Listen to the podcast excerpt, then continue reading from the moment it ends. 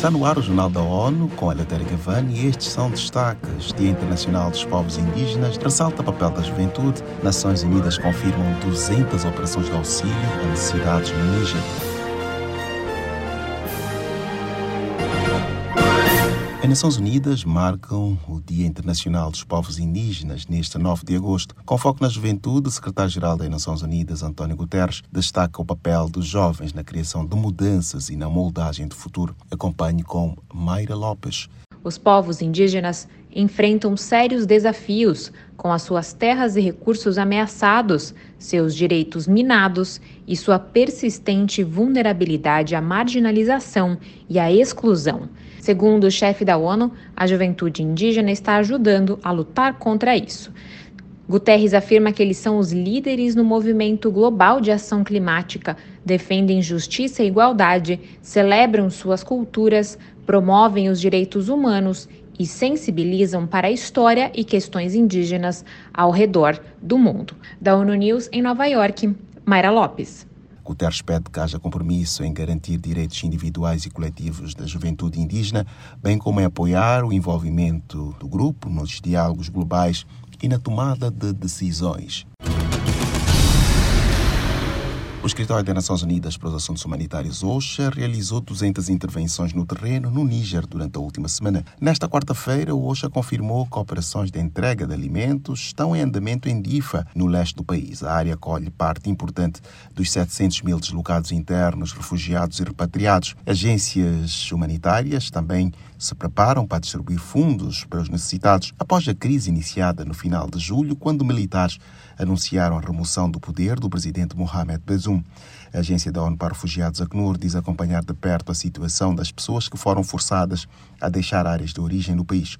A continuidade das atividades é avaliada para que seja garantida a prestação de serviços essenciais no caso da piora de situação de segurança.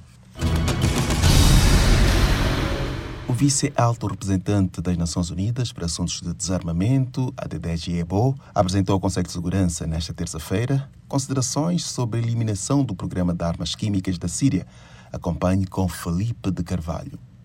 Ele enfatizou que a cooperação total do país árabe com a Secretaria Técnica da Organização para a Proibição de Armas Químicas, OPAC, é importante para encerrar todas as questões pendentes. The declaration submitted by the Syrian Arab Republic still cannot be considered accurate. Porém, Ebo afirmou que a declaração submetida pela Síria ainda não pode ser considerada precisa e completa, conforme a Convenção de Armas Químicas, dadas as lacunas e inconsistências identificadas que permanecem sem solução. Da ONU News em Nova York, Felipe de Carvalho. O representante da ONU enfatizou que qualquer uso de armamento químico é inaceitável. Segundo ele, a falta de prestação de contas por este uso é uma ameaça para a paz e segurança internacionais e um perigo para todos. A cidade japonesa de Nagasaki acolhe neste 9 de agosto eventos em homenagem a vítimas do lançamento da bomba atômica que aconteceu há 78 anos. Estima-se que mais de 200 mil pessoas morreram após o bombardeio feito durante a Segunda Guerra Mundial pelos Estados Unidos. Três dias depois do primeiro, em Hiroshima, Nagasaki presta tributo aos falecidos e aos que sofreram, além de realizar comícios e várias manifestações artísticas. A mensagem, o secretário-geral das Nações Unidas enfatizou que a humanidade está diante de uma corrida armamentista. O chefe da ONU alerta sobre a modernização de sistemas de armamento e sua inclusão em estratégias de segurança nacional.